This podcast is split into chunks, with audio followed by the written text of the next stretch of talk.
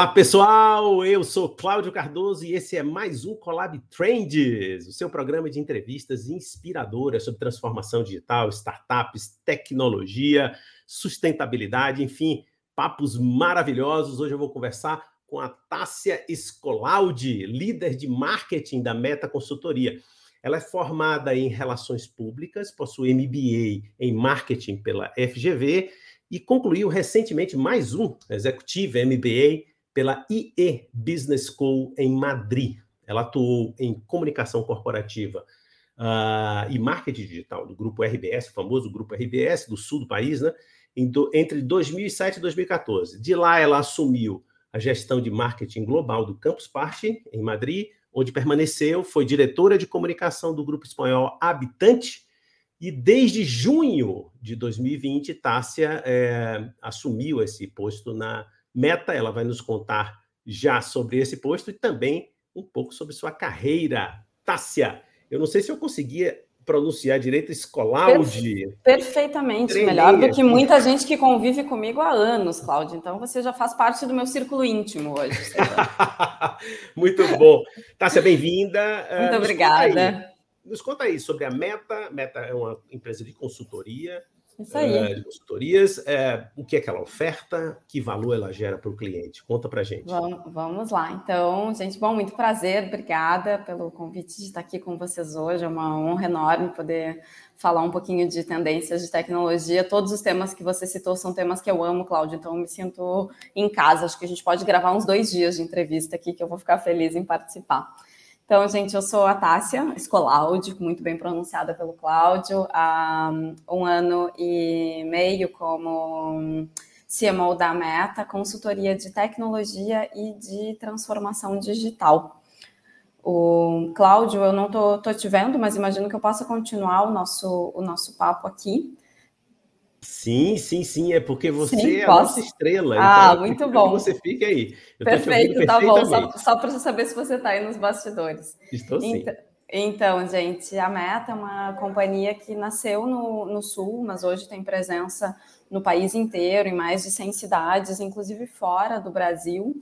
Nós estamos no Canadá, estamos nos Estados Unidos, temos colaboradores espalhados, inclusive pela Europa, são mais de 100 cidades, são oito países com, com presença da, de colaboradores da Meta. Uma história muito incrível de 30 anos de tecnologia e transformação digital. Uh, nós começamos como uma empresa de software no, no Sul, trabalhando com soluções de tecnologia, e como o mercado avançou, nós avançamos também. Então, hoje nós somos uma consultoria de serviços e soluções de transformação digital que trabalha com o que nós chamamos de portfólio end-to-end, -end, né, do início ao fim, desde a estratégia, para quem ainda não sabe o que precisa fazer de transformação digital, até a implementação mesmo, seja por uma uh, automatização de preciso implementar algum robô que melhore a minha performance de, da parte de pessoas, de serviços financeiros, até grandes projetos de transformação digital mesmo. Temos o nosso na nossa experiência, grandes clientes de diversos setores, tanto com projetos menores, pontuais, de soluções tecnológicas, até todo o que a gente chama de roadmap, né, de, de mapa mesmo de, da estratégia de como transformar as companhias em companhias digitais, em companhias uh, adequadas ao que o, que o mercado faz hoje. Então, esse é um pouquinho da gente, é um pouquinho da, da meta. Nós somos 2.500 pessoas, antes que eu esqueça. E entre o nosso core, a gente está falando de tecnologia mesmo, né? De agilistas, de desenvolvedores. Temos, por outro lado, que é parte do meu papo hoje com o Cláudio, um braço super forte de inovação e de empreendedorismo via Meta Ventures, que é o nosso corporate uh, venture capital, que a gente vai conversar um pouquinho também. Então, é literalmente um portfólio de serviços, de soluções muito amplo para todos os segmentos de empresa. Trabalhamos, obviamente, no geral, com Uh, médias e grandes empresas que costumam suportar esse tipo de, de transformação, mas sempre entendendo primeiro o que, que é a necessidade do cliente e depois buscando a melhor solução. Acho que esse é um, um pouquinho. Muito legal, muito legal. Ou seja, uma empresa de grande porte, né? De, de abordagem porte. consultiva, portanto, sob encomenda dos grandes uh, consumidores, digamos, né? E, esse é, e essa é, sem dúvida, uma das vertentes é, de agregar, é uma forma de agregar inovação para as organizações. É, nós aqui do Colab é, é, é, temos uma, trabalhamos uma outra vertente, não são excludentes, são absolutamente necessárias. É bom que nossos ouvintes entendam. É, com startups é uma outra modalidade de agregar esse tipo de inovação. Exatamente. E aí eu já vou, eu vou para uma pergunta que eu acho que é mais para o final, mas a gente vai misturando as coisas. Então, Vamos para a pergunta que mais me interessa. É assim, olha, mudar é, organizações, transformar é, sistemas de informação, tecnologia, levam a mudanças de, de hábitos. É, as pessoas que faziam algo há cinco ou seis anos deixam de fazer aquilo, têm que aprender tudo de novo, começar do zero, se sentem ameaçadas é, a perder o emprego. Fala um pouco para a gente como é que a Meta aborda essas questões de cultura, de mentalidade, de, de, de apoio às organizações para que elas assimilem, os indivíduos assimilem as mudanças que vocês próprios Perfeito. promovem. Isso deve então, ser um então, super desafio, né? É um super desafio. Posso dizer que eu estou vivendo na pele, tá? Porque vocês acham que nós estamos 100% prontos. Não, nós também temos a nossa transformação digital corrente diária. Então, a, a, um, um, dos principais a, ativos, um dos principais pontos para trazer para uma linguagem um pouco mais coloquial de adaptação, de transformação digital, não é a tecnologia em si, é essa gestão da mudança que nós, que nós trabalhamos, né? Mudança cultural, mudança organizacional, mudança de processos. Então, gente, a transformação digital ela é muito baseada em pessoas. Obviamente, nós estamos falando de irmos mexendo, irmos uh, uh, evoluindo em muitos aspectos da organização, de estratégia, de qual é o software que usa, sempre buscando o melhor resultado para o cliente, o que melhora a performance do cliente, o que esteja atrelado aos objetivos de negócio do nosso cliente final. Mas isso não acontece se nós não, não transformarmos as pessoas, que são o, o cerne de, de toda a questão. Então, falar de transformação digital é falar de transformação cultural, é falar de transformação das pessoas que trabalham com a gente. Então, hoje, Cláudio, e, e, e todo o público que está nos ouvindo, é muito importante, nós, nós temos esse mantra na meta, que nós nunca vamos falar, por isso que nós deixamos de falar sobre transformação de uh, só via software ou via plataformas tecnológicas, porque não funciona. Quando nós fazemos um, um, um mapeamento do que, que a organização precisa, né, que é aquela fase inicial que a gente chama de, de assessment, nós sempre vamos olhar os aspectos culturais e trabalhar num plano de transformação que inclua essa gestão da mudança, que são as pessoas, né? Então, nós trabalhamos muito hoje com jornadas que são muito colaborativas, que trazem muito a participação de todas as pessoas, que seja algo que o, o C-level da organização, que os, os diretores, os sócios, entendam que também é uma mudança cultural, porque mudar é difícil, né? É, é, engraçado, mas a gente fala de transformação. Transformação é uma evolução. A gente fala, a gente gosta de falar de transformação que é algo natural do ser humano, né? Que é algo da, da, do, nosso, do nosso ser mais primitivo, que é se transformar constantemente. Mas a gente fala muito também que nós precisamos estar sempre voltando, a gente precisa testar, nós precisamos entender as pessoas, precisamos entender o que, que elas precisam, como que elas se comportam, para que a transformação digital, que é a parte tecnológica, funcione, porque não adianta você fazer um investimento uh, gigantesco, milionário, bilionário, em muitos casos de muitas organizações, se a parte cultural não for vista. Então, no nosso caso, a gente sempre trabalha esses aspectos muito ligados e muitas vezes primeiro vem as pessoas, primeiro vem cultu a cultura, porque essa gestão da mudança é, é cultural. Gente, é difícil, tá? Tô vivendo isso na pele é difícil, a gente dá uns passinhos para frente, a gente volta, mas sempre olhando o resultado que a gente quer ali na frente. É, eu vou lhe fazer mais uma provocação ainda nesse tema, que é tão claro. complexo e crítico, que é o seguinte: uh, empresas como a Meta, é, eu imagino, uh, têm as, as portas de entrada do, da, da, própria contratação, de como isso é feito. Eu imagino que provavelmente pelo porte de soluções que vocês oferecem, tem envolvimento da alta direção, se não presidente, certamente diretores de TI, os, os famosos CIO, né? Você falou CMO, é Isso. é bom esclarecer aqui para os nossos ouvintes. CMO quer dizer o chefe de marketing, né? Da, diretora da... de marketing, né? A gente só coloca em inglês, e porque é o, e o CIO, o diretor de informação. Veja, é, me, alongando, me alonguei um pouco demais aqui na pergunta, mas é para lhe provocar o seguinte: a natural relação de uma empresa dessa é com a turma da TI, com a turma de processo, de produtos, enfim, é natural. E como é que fica neste desafio aí a convocação, a evocação da turma do RH? É. Uh, porque essa é um, esse é um contato que não é, digamos, nativo, natural desse tipo de cultura de, da tecnologia, mas como a gente está começando o nosso papo por esse desafio cabeludo, né? sim, né? Como sim, é sim. para uma empresa como meta ter incorporado o relacionamento diário, estratégico com o RH? Você sabe, Cláudio, que isso, o nosso mercado mudou muito, né? Um mercado, se nós olharmos dados de crescimento de tecnologia no geral, os números e o potencial de mercado ainda são muito grandes. Então, nós, vê, nós, nós, podemos observar, além de um crescimento do natural do mercado, de oportunidades, e no Brasil nem se fala o, o tamanho de, do, do, gap de transformação digital que nós ainda temos na, nas organizações, a tecnologia deixou de ser só um tema de pessoas de tecnologia.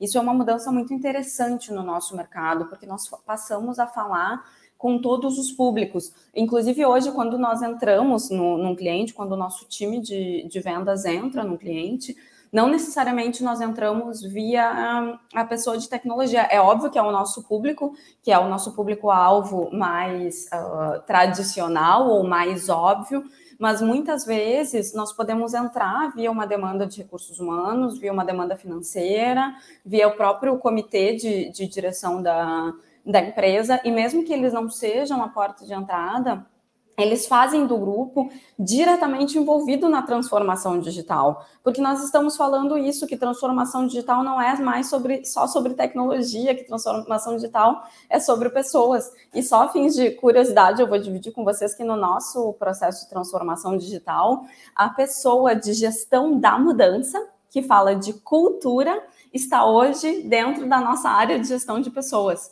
E ela é crucial na nossa transformação digital, porque, de novo, nós estamos passando, nós temos um, um projeto dentro do, da nossa expansão, que é o nosso próprio projeto de transformação digital, de atualização constante, de como que nós nos preparamos para os próximos cinco anos.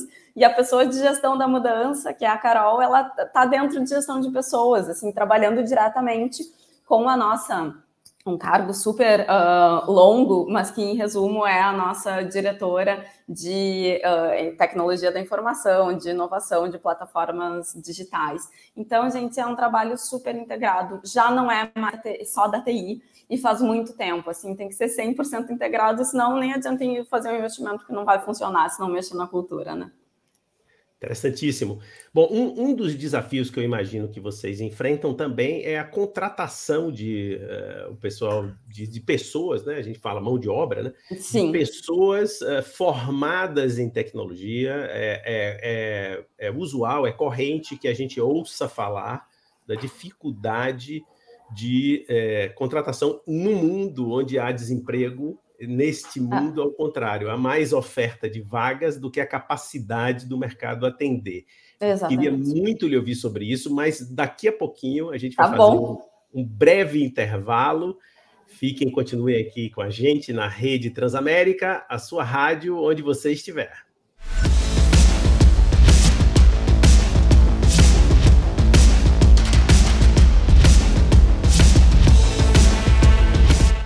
Já estamos de volta aqui com o Colab Trends. Hoje eu estou conversando com Tássia Escolaldi, que é a diretora de marketing da Meta.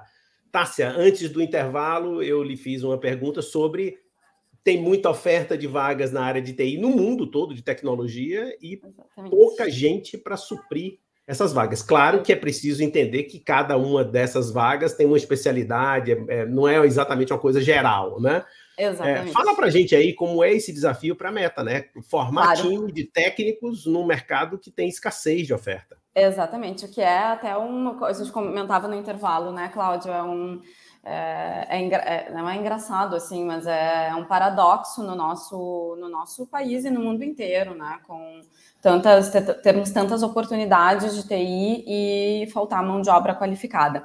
Bom, gente, a gente enfrenta isso. Felizmente, a Meta é uma empresa que tem crescido 50%, 70% ao ano, que nos deixa uh, muito orgulhosos. Isso se reflete, obviamente, no volume de contratações. Né? Nós somos hoje uma empresa de mais de 2.500 pessoas, com. Uh, não peguei o número de sexta-feira, que a gente sempre faz um, um, balanço, mas com uma média de 400 vagas em aberto uh, no setor de tecnologia. Então, como que a gente lida com isso? Assim, existe uma escassez, ponto. O mercado está nesse momento de evolução muito rápida sem nenhuma dúvida, a transformação digital, a tecnologia já vinha numa crescente e a pandemia acelerou. Então, muitas companhias que ainda não eram uh, digitais tiveram que correr atrás, e isso acabou impactando, felizmente, todo o mercado, porque todo o mercado cresce com isso, né? Então, é, é para a gente é muito bom ver esse movimento. Então, o que, que nós fazemos assim? Se, se, há uma escassez, a Meta tomou uma decisão de fazer parte da solução, né? Não só de buscar talentos, porque chega um momento que as companhias ficam roubando talentos de uma da outra e a gente não consegue crescer.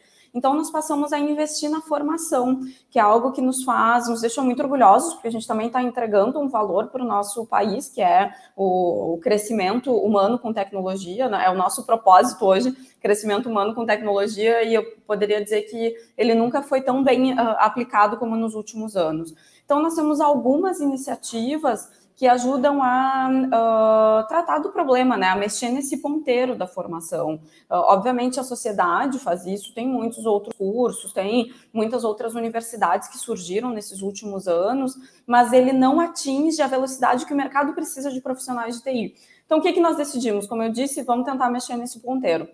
Lançamos várias iniciativas nos últimos anos que já estão em, em desenvolvimento temos uma iniciativa de trazer mais mulheres para o mercado de tecnologia, então uma formação específica para mulheres, o nosso projeto Women in Tech, né, Mulheres na Tecnologia. Felizmente temos um, um quadro de mulheres na meta hoje acima do mercado, no próprio, as nossas próprias lideranças já é quase 50%, 50% de, de mulheres na tecnologia, mas ainda tem espaço, então temos programas de desenvolvimento temos um outro programa chamado Meta League, que trabalha mais na base, na base do desenvolvimento mesmo, de formar desenvolvedores, de formar programadores, que são o nosso core hoje, né? Se eu for contar para vocês quais são as, as principais vagas que nós temos, nós estamos falando disso, de desenvolvedores, de programadores, de, de agilistas. Depois temos uma outra área mais voltada para uh, dados, para inovação, para cybersecurity, para segurança de dados, para Uh, temos algumas coisas mais de design, de UX e CX, que é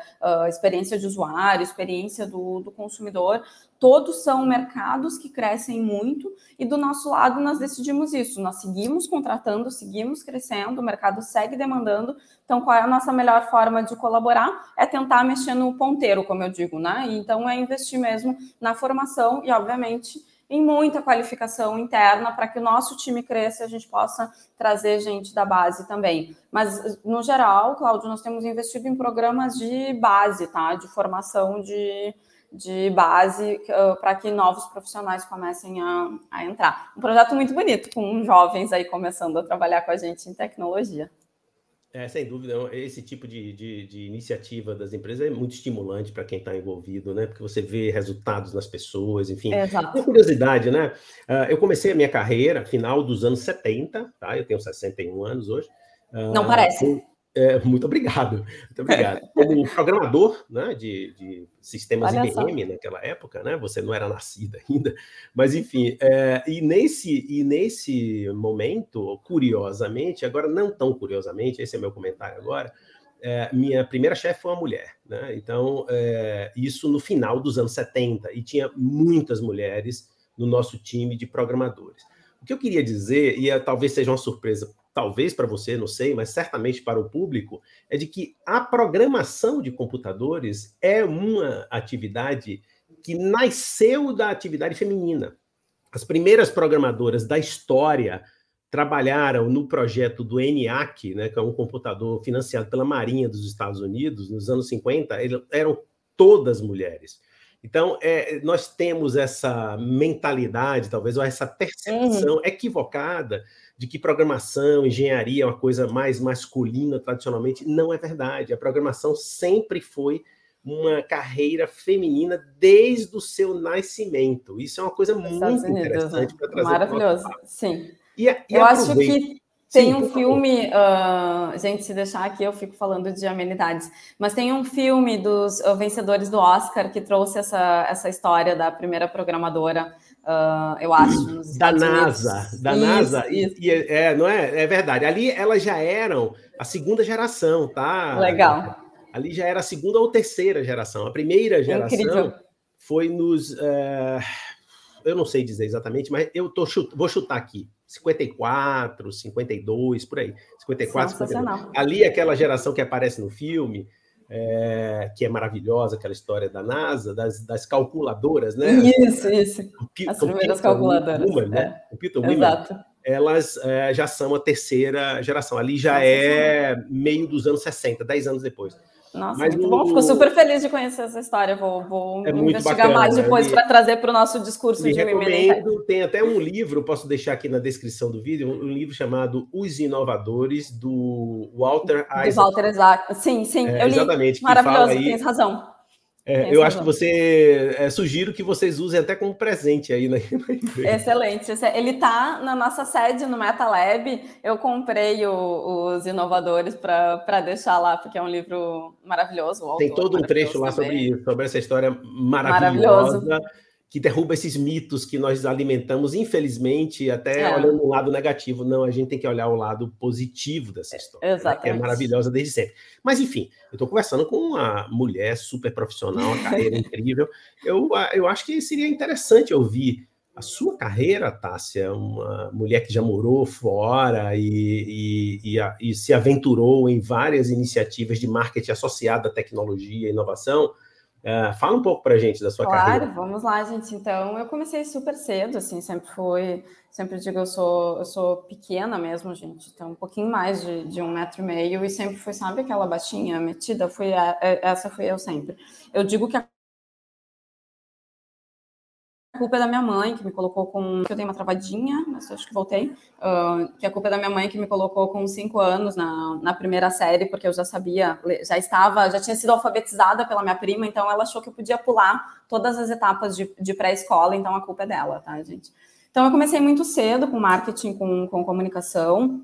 Tive algumas experiências de estágio antes, mas uh, comecei efetivamente no, no grupo RBS passei o Grupo RBS, um, um grupo de, de mídia do Sul, na época, quando eu estava no, no grupo, uma empresa uh, muito maior, com 8 mil colaboradores, eram, nós gerenciávamos 52 marcas no, no portfólio, então foi um outro momento da comunicação, cresci, aprendi muito, sempre trabalhando com comunicação corporativa, uh, relações com a imprensa, gestão de crise, eventos, comunicação interna, marketing digital. Eu digo que eu sou velha porque eu criei os perfis, alguns dos perfis da, do grupo RBS nas redes sociais, então já, já me sinto de, de outra geração. E aí, pelo próprio grupo, eu participava de um programa interno de, de talentos, eu fui convidada a participar de um processo uh, seletivo, uma indicação, na verdade, porque o grupo, na época, estava uh, fazendo alguns, algumas parcerias internacionais. Então, eu fui como uma executiva enviada para a Espanha, para o evento de tecnologia uh, chamado Campus Party.